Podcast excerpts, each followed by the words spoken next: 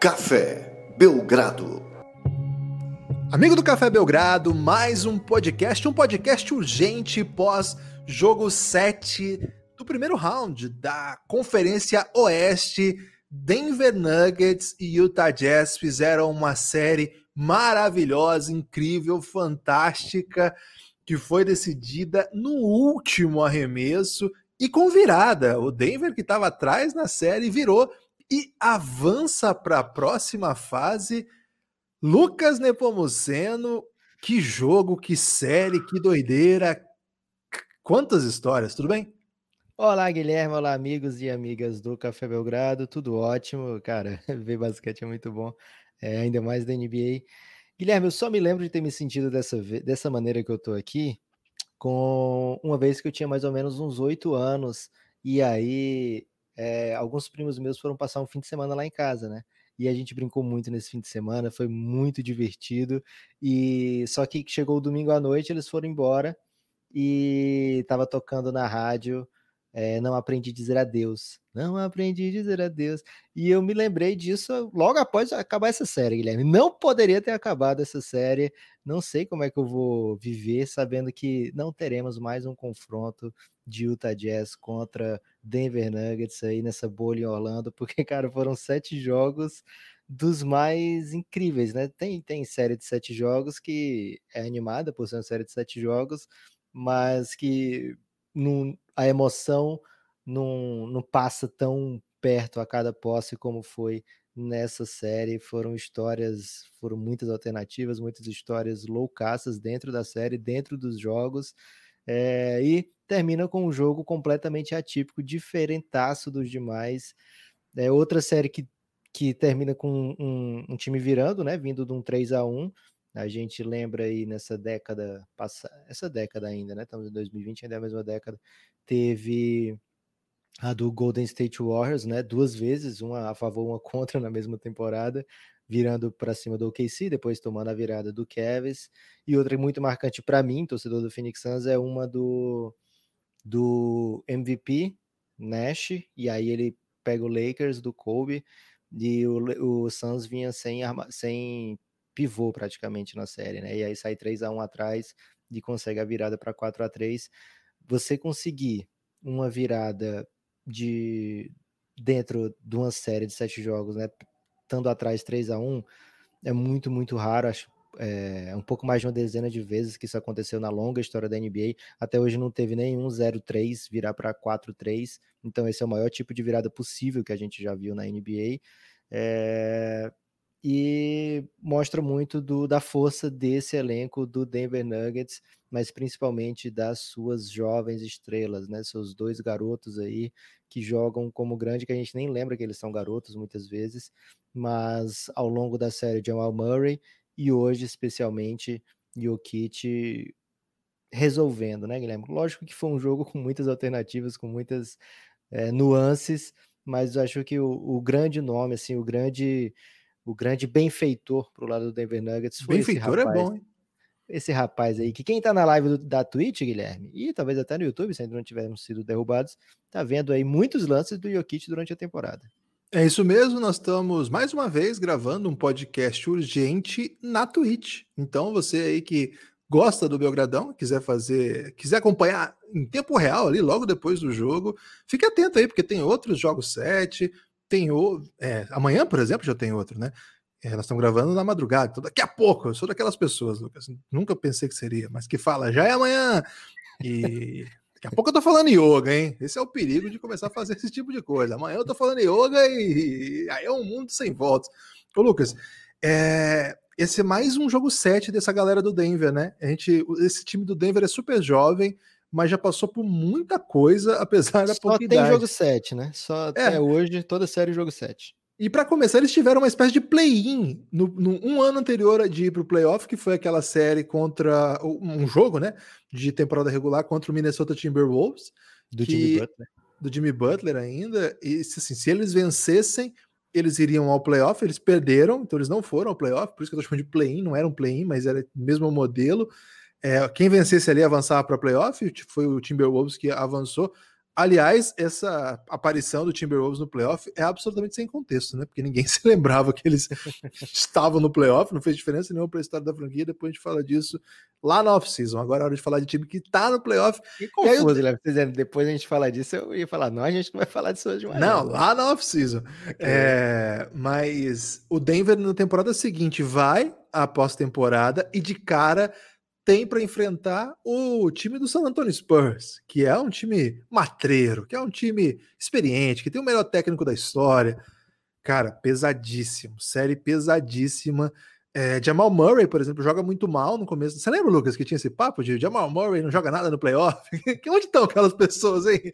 Jamal ah, Murray. Não, né? Guilherme, não, não seja essa pessoa que pergunta onde estão as pessoas. Onde por favor. essas pessoas? Ah, Lucas, pera lá. Assim, eu não gosto disso, não. Mas a galera quer falar tanta besteira, tem que pagar um pouco a boca também. Há um é. ano, todo mundo achava que o Jamal Murray, Jamal Murray não era um grande jogador, porque em playoff sumia. E isso demorou muito pouco, assim. Foi tipo no segundo jogo que ele já calou todo mundo, né? Então, vamos com calma, galera. Para de querer ser taxativo, descobrir o mundo em, em 20 minutos. Não é assim. A vida é mais complicada. Mas parei, não vou mais fazer isso, Lucas. É, nessa série, sete jogos. E assim, o Denver parecia ser muito, muito melhor. Muito melhor. E levou sete jogos e venceu amarrado. E ficou aquela impressão, né? Um time que ainda não sabe jogar playoff. É um time que precisa aprender. E de fato, né? As duas estrelas muito jovens não tinham nem experiência de playoff. Na série seguinte, de novo, tendo um time melhor, perderam. Perderam um jogo 7 em que a estrela foi. Você se lembra, Lucas? Quem foi a estrela do jogo 7? CJ McCollum. Teve mais um cara que chamou a atenção que foi muito mais improvável que ele. É, cara, foi o Rodney Hood? Não. Pera, Vamos lá, mais pera. uma. Evan Turner. Evan, Evan Turner. Turner. Evan Turner. Então, assim, o Denver, ele Mas tá. O esse... foi brabo naquele jogo. Sim, sim. O, o Denver, ele tá com esse negócio assim que eles precisam descobrir como vencer séries em que eles são os melhores times. Agora, essa série é um pouco diferente, né? Porque ao longo dos jogos, a gente foi achando o Utah Jazz melhor time, mas senhor da razão. Mesmo nos jogos que eles perdiam, pareciam que eles tinham a chave ali, sabiam o que precisava. O, o Denver foi sobrevivendo porque o Jamal Murray tava fazendo uns negócios de louco. E aí, aos pouquinhos, o Denver volta. Acho que a volta do Gary Harris ajuda muito defensivamente, mas acho que não é só isso, é mais coisa. Agora, o jogo de hoje, Lucas, o jogo de hoje ele foi uma doideira, porque primeiro parecia que ia ser um sacode do Denver, né? Parecia que assim, no intervalo eles iam ganhar de 20, ia acabar, e fim de jogo, etc. O terceiro período ele foi do Donovan Mitchell, ele fez estava de 3, 7 pontos, sei lá, foi para 20, e, dominante. E o quarto período amarrado, pesado, duro, né? Lucas, muitas situações nesse jogo. Um jogo em que a defesa se mostrou assim. É, a moda antiga, para dizer assim, superando o ataque. Acho que os ataques também se mostraram de alguma maneira a moda antiga, no sentido de um pouco mais de controle, um pouco mais de assim, um pouco menos de volume, com mais medo de errar, com procurando o principal jogador do time, o que não é muito o que acontece na NBA desse tempo, né? Você hoje você vê, a gente vive uma NBA que se o cara tá livre, ele chuta e pronto. Nesse jogo não foi bem isso. Lucas, como a gente conta a história desse jogo? Que jogo doido, cara. Que doido no sentido positivo, não é doido assim de ah, que jogo louco, de ruim, não. É, eu entendo, Guilherme, jogo doido e positivo também, porque mostra que tem vários jeitos de você ganhar um jogo de playoff, né? E muita gente fala que jogo 7 é uma final, né? Jogo 7 e final você não joga, você ganha, né? Você vence, você dá o seu jeito. É, e o Denver não fez um primeiro tempo também brilhante, né? Vibrante. Foi um primeiro tempo também controlado do Denver também onde ficou meio em xeque ali, o, o, Denver não deslancha ofensivamente na partida, né? O Utah que realmente fica é, com pontuação baixíssima, controlado, encaixado, encaixotado, na verdade, muito dependente do Donovan Mitchell, a gente conversando durante o jogo, até chegou a... Chegamos à conclusão que o Donovan Mitchell ia ter que começar muito cedo, Guilherme, a lançar todas as brabas possíveis, é porque é, um, um jogo 7, você não vai embora sem sua luta, né? Então, não eu não tive dúvida que o Utah ia voltar no jogo, né? Ia ter a run dele. É, a gente vê muitas vezes, né? Times bem atrás conseguir uma run e às vezes sendo dominado, tomar uma run de volta. Mas a run deles, eu sabia que ia ter, né? Precisava saber se o Denver ia ter uma resposta rápida ou não. É, e veio o terceiro quarto avassalador do Utah Jazz, mas se você for lembrar, Guilherme, um avassalador no tranco, né? Porque o Donovan Mitchell metia umas bolas que ele não estava nem, acho que ele não tinha nem consciência que a bola podia cair, ele estava mais tentando a falta, é, e ele estava irritado, né, com a marcação, e acho que essa foi outra grande tônica desse jogo. jogo 7 é apitado de maneira diferente. jogo 7, é, os caras, acho que a NBA seleciona aqueles juízes que vão que já deve ter muito tempo de NBA e que a NBA olha e fala, cara, eu sei que esse cara aqui não vai ficar dando falta do Jokic no primeiro quarto e tirar ele com cinco minutos de jogo, porque esse cara aqui sabe como é que se joga um jogo 7, né? É, e de fato a arbitragem deixou o jogo ser muito físico, deixou o jogo ser muito pegado e não à toa vários jogadores ficaram muito irritados, porque muitas das faltas que não foram apitadas hoje foram apitadas durante a série, né? É, mas hoje foi consistente. Hoje, por exemplo, aquela bola do, do Gobert que não dão a falta, e as pessoas vão lembrar mais, porque foi quase no fim do jogo, né? Ficou 78 a 78, depois daquela ponte aérea para o Gobert, que ele leva uma, uma, um tapa na cabeça do Plumlee.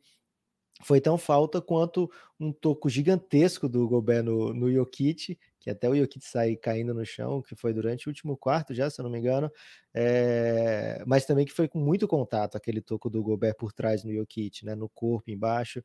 Né? Então foi um jogo apitado de maneira consistente, mas apitado de maneira diferente em relação ao restante da série, né? Então isso é, trouxe um molho, trouxe um componente a mais para essa partida. É, conseguir a separação nos arremessos estava mais difícil. É, e como você falou, Guilherme, os times tentando também pontuar com seus melhores jogadores, buscando alternativas saudáveis no ataque. Ninguém quer dar muito fast break, ninguém quer dar muita, muita chance de tomar ponto de transição, porque isso pode fazer falta. E a gente viu um jogo com placar baixíssimo e com o segundo tempo de uma história bem diferente do primeiro tempo também. E não foi o duelo que todo mundo esperava, né, Guilherme? Não foi o jogo de 40 pontos de Murray e Mitchell mas é, com certeza quem assistiu não saiu decepcionado.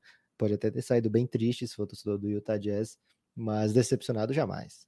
Não, é, o Jamal Murray, ele começou muito bem, ele era um dos protagonistas daquele bom momento, né, no, no primeiro tempo do Denver, e não sei se coincidência ou não, depois que ele levou ali uma alavanca, você lembra quando se falava alavanca? O cara levanta o joelho? A alavanca, a alavanca teria que ser mais é, ele dando uma levantada para levantar o Mitchell, não? Acho que foi direto uma joelhada na coxa ali. É, pode ser uma Paulistinha, então, pode ser, vou, vou topar. É, não sei se teve a ver, acho que é mais complexo que isso. Tanto que depois ele faz umas jogadas bem atléticas ali, bem agressivas.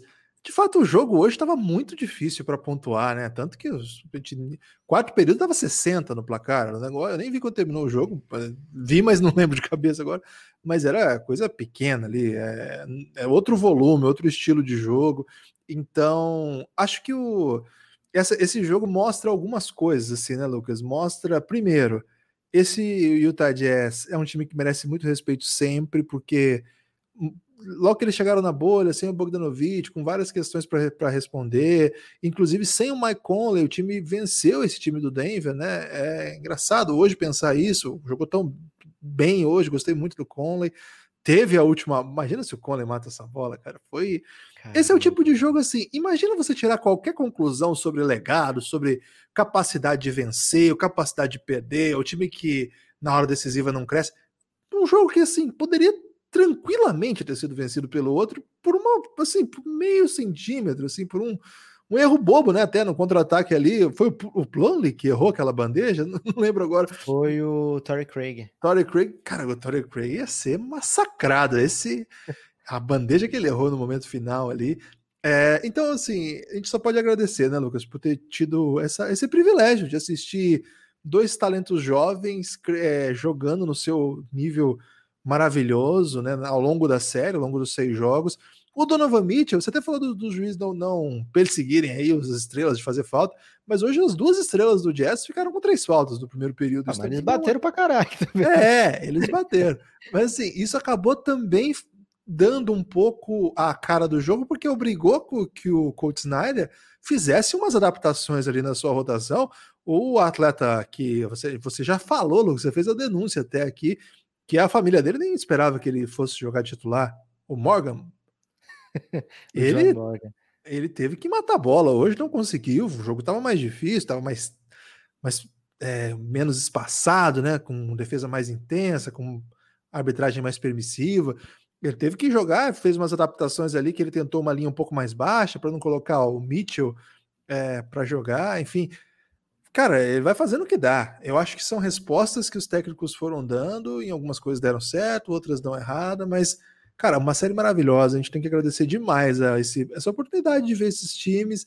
Você imagina, assim, cara, que é, esses são dois times do, do Oeste que pouca gente acha que de fato tem chance de chegar à final de conferência, ser campeão da NBA. Cara, mas eles são muito bons. Olha o tanto de talento que eles mostraram nessa série. E assim, ao longo da série toda, a gente sentia que o Jokic estava ali, mas como um grande coadjuvante do Jamal Murray, que, cara, tava um negócio de louco, né?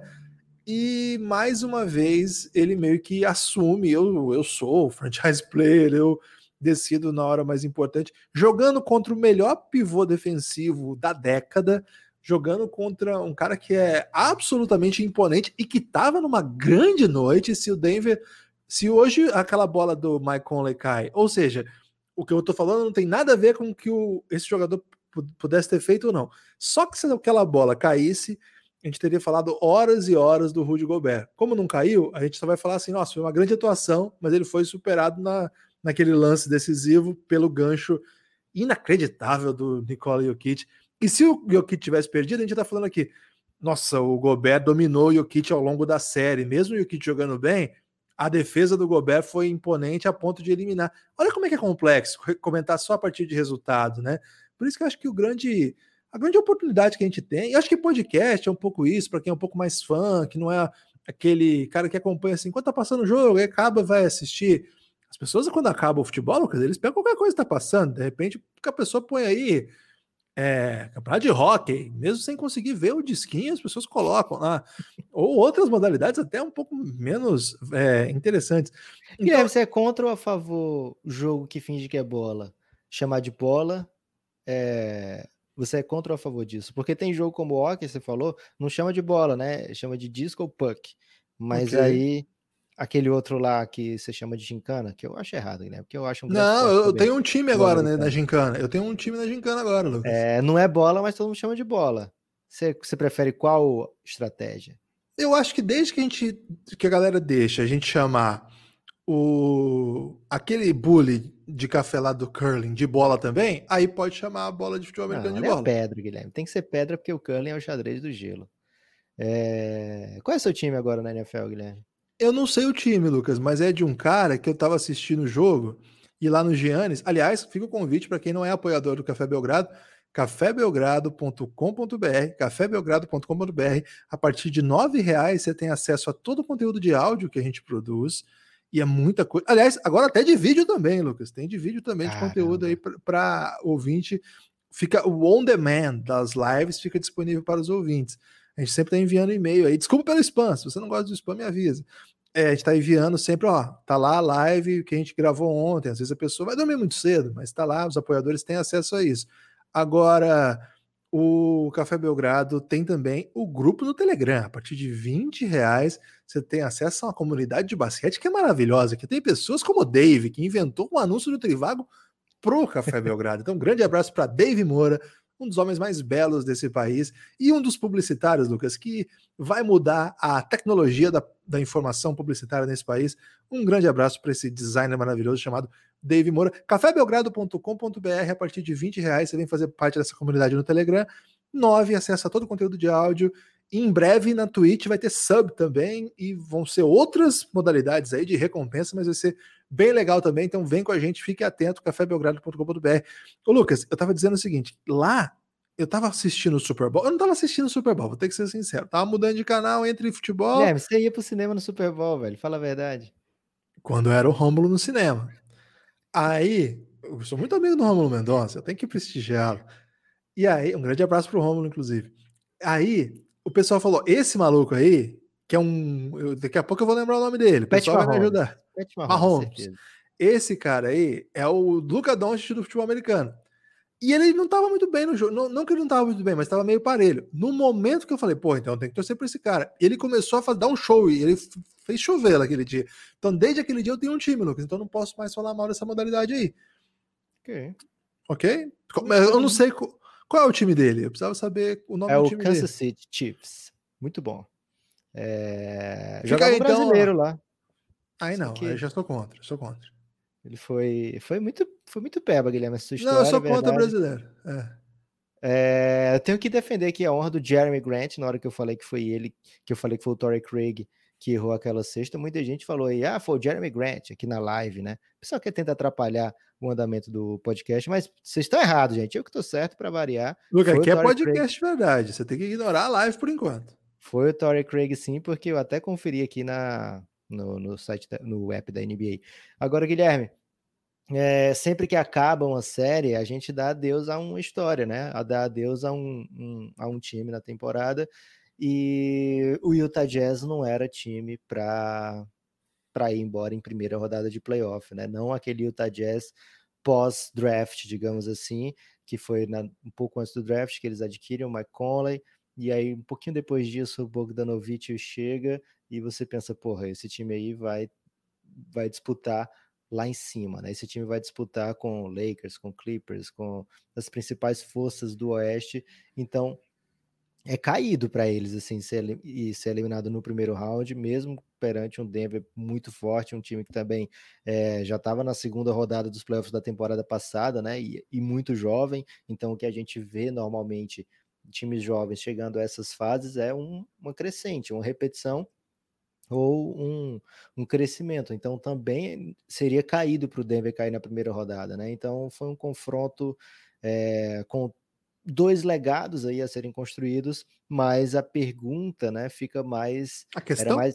é, é mais latente para o Utah Jazz, né? Que passo, né? Seguir daqui, que caminho. Vou repetir um time que sequer passou do primeiro, ro- da primeira rodada, mas eu também não tenho tantas alternativas. Eu confio muito que se o Bogdanovich voltar, é, esse meu time sai desse patamar de primeira rodada de playoff para um finalista, para um, um, um finalista de conferência, pelo menos. Esse é, o- é o, o, o grau de diferença que faz o Bogdan Bogdanovic. Então, questões aí para o Utah Jazz pensar para a próxima temporada. O Denver avança e agora é outra coisa, né? Agora eles vão enfrentar o Clippers, eles vão de franco atirador. É, por que vem franco atirador, Guilherme? É um atirador muito sincero? Exatamente, Lucas. Ele é um franco atirador, porque na hora de perguntar para ele coisas, ele sempre diz a verdade. Você vai me matar? Sim. É, então o Denver entra com outra postura agora, né? Agora é, é- o que vier é lucro, né? Porque o Clippers é sim o favorito para essa série, tem o, MVP, o atual MVP das finais e tem a responsabilidade, digamos assim, de eliminar o, o Denver Nuggets, que é um time de garoto, né? E aí como é que vai reagir Jamal Murray sendo marcado, recebendo os looks que o Doncic recebeu nessa série, né? Como é que vai ser o, o Denver marca, é, como é que vai o Denver se portar com o Jokic, né? O jogo vai passar mais pelo Jokic do que passou contra nessa série. A gente viu um Denver usar e abusar do Jokic como tem que ser feito mesmo, mas um Jokic controlado pelo Gobert, né? A gente não sabe que tipo de, É. de controle o Clippers consegue fazer com o Jokic. O Jokic é uma arma muito poderosa para essa série. É, vejo o Clippers como bom favorito ainda, porque afinal, olha o Clippers, né? Olha os caras. É, mas o Denver sempre é um matchup interessante, porque é um matchup que tem um cara diferente de todo mundo, né? Tem um cara que, que é complexo, velho. É muito complexo de você marcar o Jokic. É... Temos assuntos ainda, Guilherme, para esse jogo? Ah, acho que eu gostei do que você falou, Lucas, sobre. eh, Primeiro, sobre Utah Jazz, só para arrematar. é, não é um time preparado no primeiro round, mas é que o Oeste também ele é meio pesado, né? Porque o Harden é preparado no primeiro round. O time do Denver, que ano passado foi o segundo melhor time, era time preparado no primeiro round também. É, é, foi muito time muito interessante esse ano, né? O Lakers e o Clippers, se a gente coloca Lakers Clippers e esses três que eu já citei, um obrigatoriamente teria que parar. O que aconteceu é que agora o OKC se meteu aí, né? O OKC podia ser um time para parar no primeiro round, talvez não fosse nem para o playoff, né? Acho que tudo bem, por exemplo, o Dallas na primeira jornada de playoff ser eliminado em seis jogos. Acho que super faz sentido. O Blazers, com tanta dificuldade na temporada, chegar e não conseguir superar o Lakers, tudo bem, a gente até topa. Agora, esses times aí, qualquer um que não avançar na primeira round vira meme, vira piada, é um problema. O Jazz não chega a virar meme, né? Mas enfim, é frustrante. Então, Oeste é muito pesado, velho. Oeste é, é uma terra, uma terra de ninguém, uma expressão muito boa. Que quase ninguém nunca usou. Ô, Lucas, agora, sobre esse duelo do, do Utah, do, desculpa, do Denver Nuggets contra o Clippers, cara, tem uma coisa que é intrigante, né? O time sofreu muito com o Luca, o Jamal Murray é o outro estilo de jogador, o Luca é um, um cara que cria ataque para ele, mas para o time todo também. O Jamal Murray é um gatilho fenomenal e o criador é o Jokic. Agora, velho, o Luca nunca teve um companheiro do nível do Jokic. Nessa série, o principal companheiro do Luca, Porzingis, mal jogou, jogou pouquíssimo. E não é do nível do Jokic. E os outros todos, então, é um desespero pleno. Eu acho que não é exagero, se, eu, se for, me perdoe, amigo ouvinte, e Lucas me corrija. Eu acho que o Marcos Morris seria um companheiro, seria titular no time do, do Dallas Mavericks. Tá jogando Seth Curry, tá jogando Trey Burke.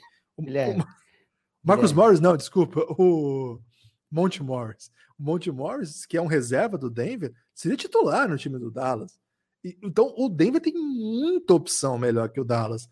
Mas muita, muita opção. É um time muito mais interessante. Pode falar, Lucas. Posso dar um toque de brother? Pode, sempre. Desapega, cara. Já foi. Ano que vem tem mais. Ou Esquece não. Dallas. Ou não, hein? não, vai ter, claro que tem. Esquece okay. Dallas, agora é round 2, virou a chave, falta só uma série. E o que você falou, Guilherme, antes, também se o Houston não passa, o Houston não é time para primeiro round, não. Cabeças não. rolarão. E outra coisa, né? É, olha a troca que fez, né? O Houston para poder ser eliminado nessa circunstância, né? Então é realmente é, time que tem obrigação de passar de round, né? Assim, obrigação é, do jogador com, para com o técnico, do técnico para com o GM, do GM para com o dono, né? É desse nível de, de, de confiança na formação desse elenco, né? Se não passa do primeiro round, é, coisas horríveis aí podem acontecer para o futuro do Houston Rockets. É, mas o, o Utah tem sim seu, suas maneiras de amenizar essa dor, né? É, de fato, a dupla principal ainda é bem jovem, ainda tem muito pela frente e ainda talvez estejam se conhecendo como companheiros de verdade, né? O Donovan Mitchell e o Gobert nunca tiveram relação especial, é, mas olha o que a gente viu nessa bolha, né? Nessa bolha, momentos onde os dois assim interagindo muito mais do que já interagiram antes em quadra. Pode ser que isso se reflita também para fora de quadra. Arestas foram aparadas também durante essa, esse problema todo né, da pandemia, da Covid, etc. Né? Então, ainda tem sim um caminho pela frente nesse quesito. O Conley é que chega já com a idade, um salário assim que é, exigem que as coisas aconteçam um pouco mais rápida para esse time. Mas agora fica de lado o Utah Jazz, esperaremos as próximas mudanças, né, os próximos capítulos dessa história. Rolou aqui no chat, Guilherme, faltou Raulzinho, que é de lei, teria que rolar. É, mas o, o, Clippers e o Denver agora começam a disputar daqui a dois dias. O Clippers um pouco mais relaxado, mais tranquilo, né? O Denver passou por muita coisa, tanto emocional como física nesses dias. É, então ficarei muito curioso, atento para esse jogo 1, porque existe uma chance boa aí do Clippers é, largar bem na frente, né? Mas o, o, Denver tem muitos gatilhos, tem muitos atiradores que são inconstantes. Então, é, se o Jokic conseguir criar muito desequilíbrio, o Denver, o Clippers não tem jogador para parar o Jokic num contra um, então a tendência é que apareçam mais linhas de passe para o Jokic abusar é, de, dessa estratégia, né, de, de ser muito mais garçom do que a gente conseguiu ver nessa, nessa, nessa série, porque o Gobert conseguia defender o Jokic num contra um, lógico que falo, conseguia defender o Jokic fazer, sei lá, 30 pontos de média, pode ter sido, mas ele não conseguiu ter o seu triplo-duplo de média, né? Que seria muito mais danoso para o Utah Jazz. É, o Clippers, o Clippers talvez não tenha essa opção, né? De, de evitar é, que o Jokic faça esse tipo de mágica. Vai ser uma série muito intensa, Guilherme. É... Aquela bola do Conley eu não esqueço ainda. Seria Teria algum game winner? Seria maior do que o game winner do Luca, Guilherme? Ah, com certeza. Encerraria uma série, né? encerraria uma série, você estava perdendo o jogo por dois, jogo, jogo sete, é, seria maior assim. Seria nível. Não seria. É, cara, sei lá. Ia ser um dos maiores game winners da história. ah, que dó, cara. Vou confessar que torci muito para que essa bola caísse, embora eu tenha simpatia pelo Denver Nuggets. Mas uma história dessa, uma bola dessa, um time que foi tão simpático com o Café Belgrado, sempre bom Verdade. pontuar aqui. Então, um abraço aí para todos os torcedores do Jazz. Lucas, temos que falar do outro jogo e me explica, começa me explicando o que, que aconteceu com o Marcos Smart, Lucas, porque rolou aí um jornalismo investigativo que, segundo a turma do Scooby-Doo, era o Stephen Curry, na verdade. Teve isso? Cara, é, a gente tá falando aqui de doideira que foi esse jogo, né? Mas se a gente parar para pensar objetivamente, jogo 7 ser doideira é, acontece bastante na NBA, né? Agora, Marcos Smart abrir um último quarto de jogo de playoff contra o atual campeão com cinco bolas de três consecutivas sem errar nada e, e só mandando a pera e acertando tudo é, talvez seja até um cometa Halley mais diferente, né? Seja algo mais improvável acontecendo. É... Boston Celtics abre 2 a 0. Tudo bem que na bolha não tem esse negócio de fora de casa, dentro de casa, né? Mas seriam os dois jogos de mando do Raptors, né? Esses dois aí. É... Cara, 2 a 0 da maneira que foi, né? O primeiro jogo você controlando e não dando chance ao adversário. O segundo jogo você dando todas as chances possíveis, com vários dos seus jogadores tendo partidas é, não tão boas quanto esperado, né? Você entra no terceiro quarto, isso o Raptors, né? Você entra no terceiro, você termina o tá pertinho do fim do terceiro quarto, você tá com 12 de vantagem, abre o último quarto com 8 de vantagem e quando chega a poucos minutos do fim, você está mais uma vez nadando contra a maré, está tentando mais uma vez o empate, tentando se aproximar e sem aquela bola, não vou falar bola de segurança, Guilherme, mas aquela aquela jogada que você sabe que vai acontecer. Por exemplo, o Utah Jazz errou a jogada, é lógico, mas todo mundo sabia que ia acontecer. O Donovan Mitchell pegando a bola naquela última posse antes da doideira toda, é, agredindo o aro, né? Era algo que a gente esperava. O Donovan Mitchell pegar essa bola, é, e bater para cima do adversário, do marcador, e tentar o contato, tentar é, fazer uma bandeja. Ele é muito atlético, muito elástico. É, era o que a gente esperava. O Toronto está buscando essa jogada, né? Quando na hora do desespero, o que, que vai acontecer? Ano passado era uma coisa, ano passado era o Kawhi, o seu mid-range maravilhoso. Esse ano é o post-up do Siakam, é o Siakam indo no contra um. É... Hero Ball do Van Vliet. Hero Ball do Van Vliet, um, até o mais legal que foi hoje, no caso, foi um pick and roll né, do Lowry com o Ibaka, era o que estava dando alguma coisa. Sempre Verdade. com o Ibaka envolvido, né? Podia ser o Lowry, podia ser o Vliet, mas a gente viu o Ibaka primeiro, nunca foi o jogador para ser go-to guy, né? De segundo, Não. que o Ibaka tá ali para ajudar, gente. O Ibaka tá ali para fazer o dele. E, e, ajudou muito, né, Lucas? E muito, ele tá, ele tá um saldo bola. incrível nessa Porra. série. É. De, de, de, do que se espera para o que ele está entregando, o salto está gigantesco. Tá favor, o saldo está gigantesco a favor do Ibaka. Né? Então, complica muito para o Toronto chegar nessa situação e não ter a jogada é, fluindo, acontecendo. Durante a temporada foi o quê? Foi o Siaka. Durante a temporada foi o Siaka e o Raptors foi o segundo melhor time em eficiência ofensiva no clutch time na temporada, né? É, então o time foi o que teve ficou atrás só do OKC no quesito é, vitórias desse tipo, né? De, de sucesso nesse tipo de situação, mas agora nos playoffs não só nessa hora do, do da decisão, como também naquela hora que o time precisa de uma bola para dar aquela acalmada, né? ou então para sustentar uma liderança. O Boston está dando uma run, e aí você precisa de uma cesta. Você não sabe muito bem o que, que vai acontecer, porque o Toronto está muito errático ainda. O Siaka não faz uma boa bolha, né? não, tem, não tem ido bem na bolha, nos playoffs também não. É, ele falou numa entrevista com o Café Belgrado, não pro Café Belgrado, mas que a gente estava lá, que ele falou: não se preocupe, gente, eu vou ficar bem. É, ele falou em francês? Não português mesmo, em português, é, isso em inglês. É, ele fala muito em francês. Né? Ele, ele, é muito fluente, Guilherme. É. é. e talvez ele esteja se comunicando em francês aí com os amigos na quadra e as coisas não estão acontecendo. Mas o, o, o fato é que até agora esse vou ficar tudo bem ainda não aconteceu e o Toronto tem pressa, Guilherme. 2 a 0 contra, o Boston já fica assanhadinho. É. Ô Lucas, eu queria falar um pouquinho do Time Lord, né? Porque esse cara cresceu demais na rotação do Celtics, empurrou o Enes Kanter aí pro ostracismo, hein? Mandar um abraço aí pro Enes Kanter. É, não tá rolando, não. Can't play Canter, né? É um meme aí que vem lá do OKC. E pelo jeito, o Brad Stevens não confia no Canter dentro de uma rotação que você precisa defender, né? E eu acho que esse é um tipo de jogo que você precisa Canter defender. virou jogador de matchup, né? E é bizarro a gente e... falar isso porque ele é um cara com todas as condições de dar double-double, né, na, na NBA. Mas ano passado, lá pelo Portland, ele até fala can play Canter, né, porque ele joga na série contra o KC e vai muito bem. E aí, depois, na série seguinte, ele não consegue jogar de novo não, Guilherme. não consegue, é... quando é jogo nessa, duro, né?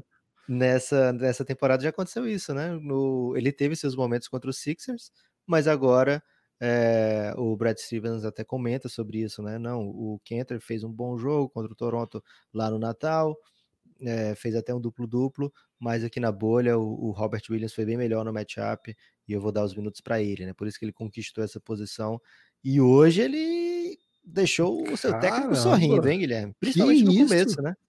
Jogou muito, o primeiro tempo ali foi destaque, assim, chamou atenção mesmo, atuação daquelas, né? Mais uma atuação impressionante desse time do Boston.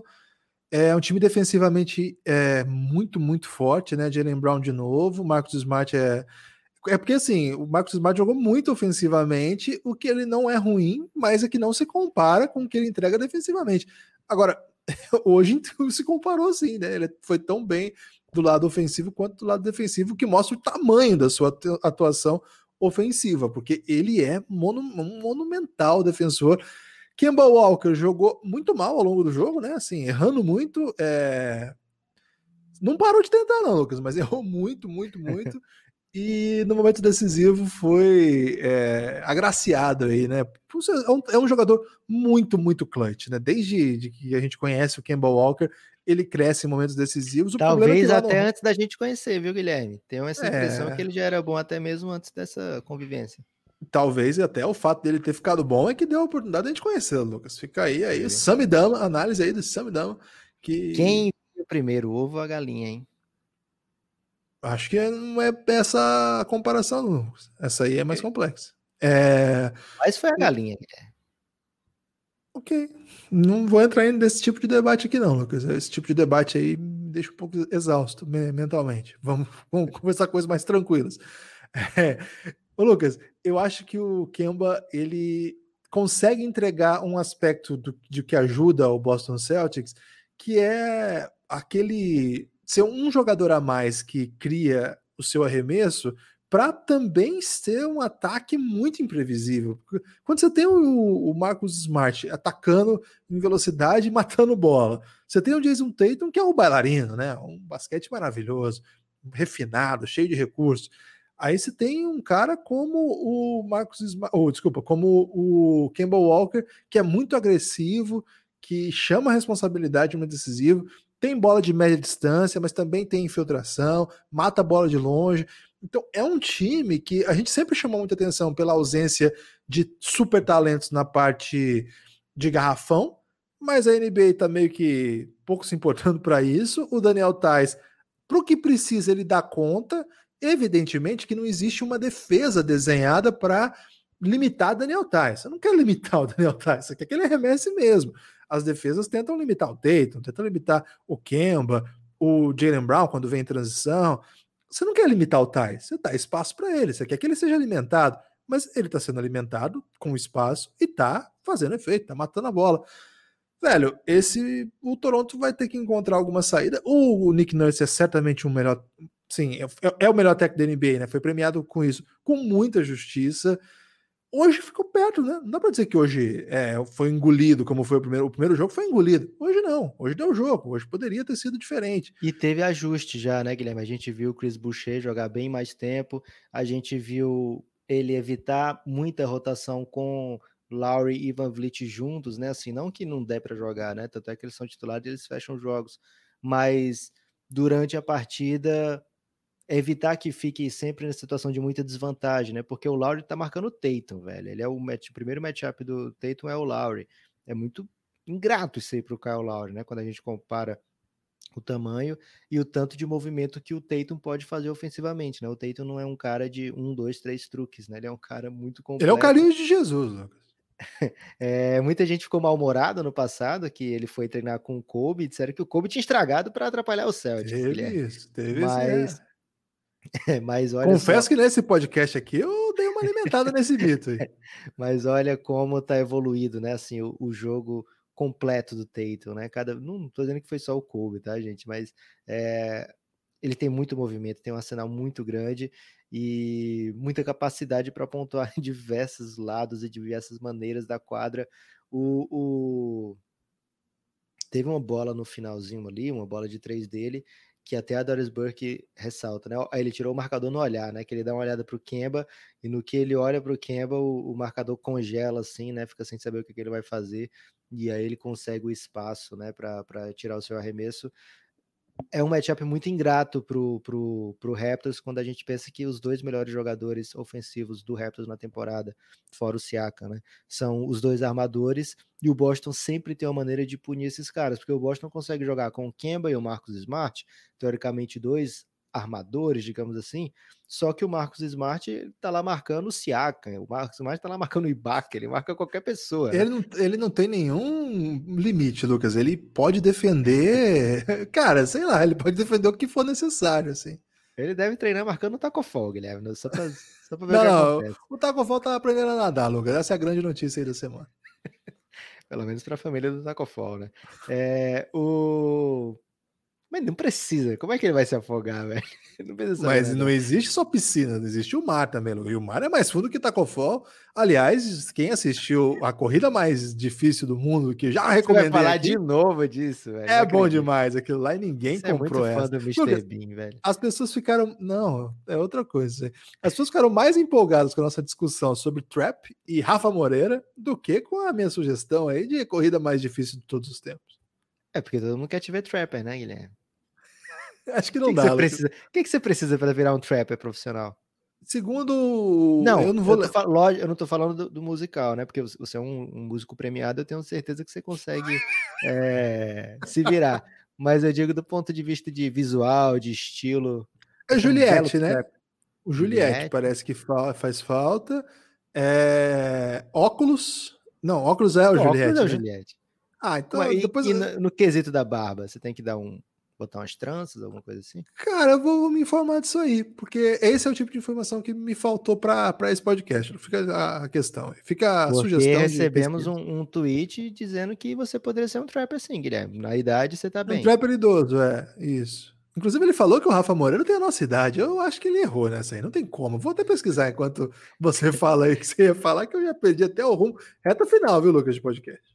Reta final de podcast, então eu tenho que dizer o seguinte, velho: 2 a 0 não é que esteja acabada a série, mas tem que agir bem rápido o Toronto, né? Se perde o jogo 3, a gente até falou já isso aqui nesse podcast de hoje, jamais rolou uma virada de 3-0 em playoffs, né? Tudo bem que a bolha pode diminuir um pouco esse fato, amenizar, porque quando você pensa assim, tá 3-0 contra, você vai jogar duas vezes na casa do adversário ainda, né? Então é uma dificuldade extra, né? Independente se você tá o seu quarto jogo é em casa ou fora, é, de, qualquer, de qualquer jeito, você tem que ganhar duas fora ainda para poder passar.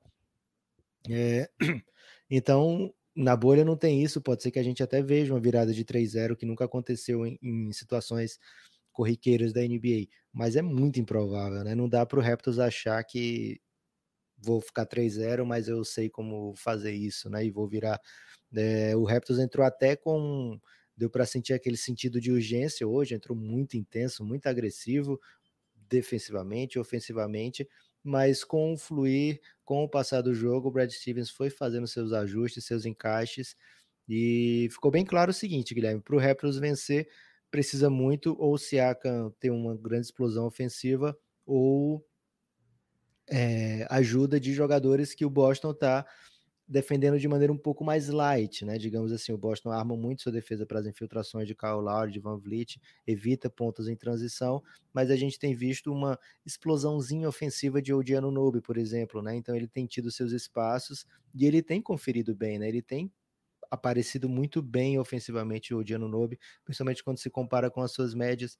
É, é um jogador interessante para o Raptors buscar como alternativa, né? Como um cara que o Boston vai ter que armar alguma coisa, porque se o Gianno Nobe, sei lá, ficar na, na, faixa dos 20 pontos por jogo, o Boston vai ter que mudar alguma coisa, fazer algum encaixe, algum ajuste, e com isso, quem sabe, liberar um pouco mais de espaço para aqueles que estão mais encaixotados no, no ataque. É, o Siakam não, se ele estiver ouvindo, cara, Siakam, você não vai se criar no post-up nesse jogo não, velho, porque ou quem tá te marcando é o É uma crítica construtiva? É, porque eu sou muito fã do Siaka. Ou é o Smart, ou é o Jalen Brown, ou, ou é uma dupla, né? Ou sempre eles vão dar uma dobrada nele.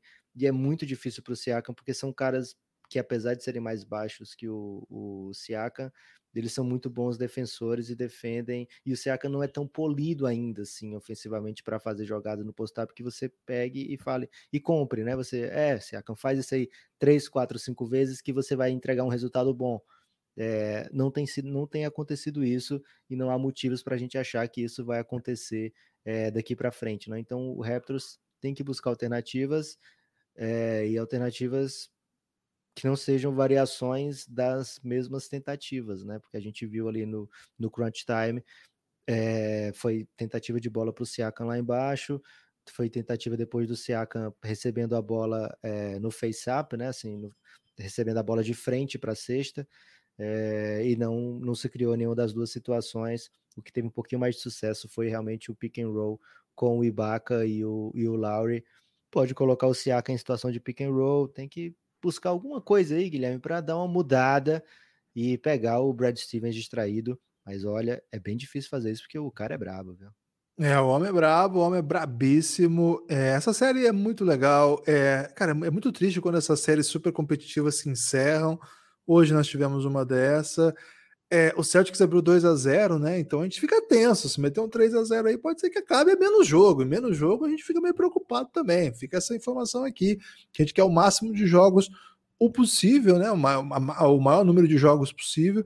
É, já nessa quarta-feira, você tá ouvindo a gente nas primeiras horas de podcast, tem Miami Heat e Milwaukee Bucks. A gente não vai falar disso, vai falar isso depois. Guilherme, e... você falhou que você não botou imagem aí do Celtics, né? Agora eu tô reparando. Lucas, aqui é podcast verdade, Lucas. A live daqui a pouco a gente vai lá. Okay.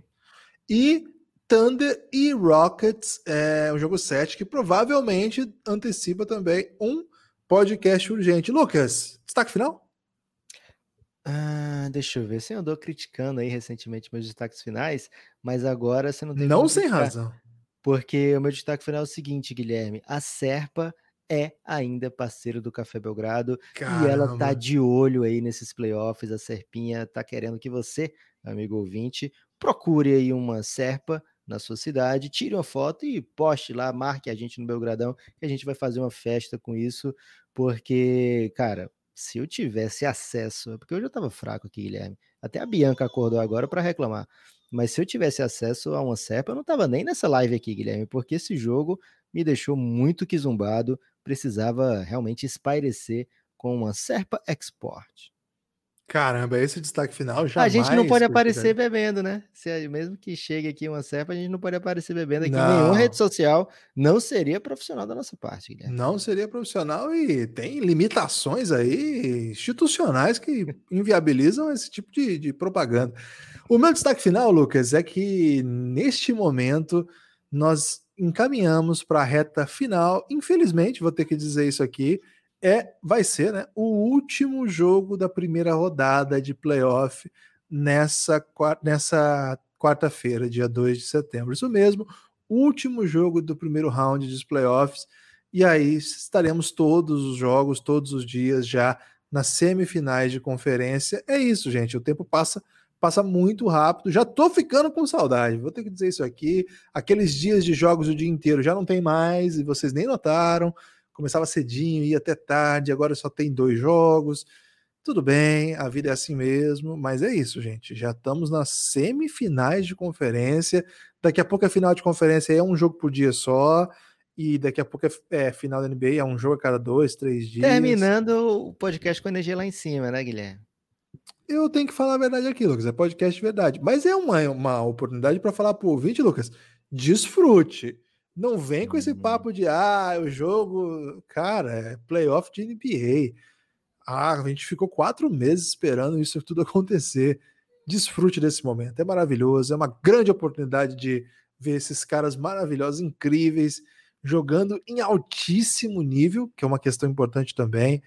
Então, aproveite essa oportunidade, porque que momento, que momento que, que a gente vem vivendo, porque só jogo bom, um jogo atrás do outro, histórias maravilhosas, e o melhor ainda está por vir. Então, isso não é terminar em, baixo, não, hein, Lucas? O melhor ainda está por vir. Forte abraço. Mas o, o, o seu, sua entonação, Guilherme, indicava que você estava ficando triste. Mas, Mas e o final? Antes, antes de encerrar, eu quero que você dê uma palhinha aí do seu trap que você está compondo. É, não compus ainda não, Lucas. Ok. Então vou deixar só o pessoal da live ouvir, tá? Pessoal e o pessoal que não tá no, no podcast não vai dar para voltar da live, a não ser que seja apoiador do Café Belgrado. Forte abraço.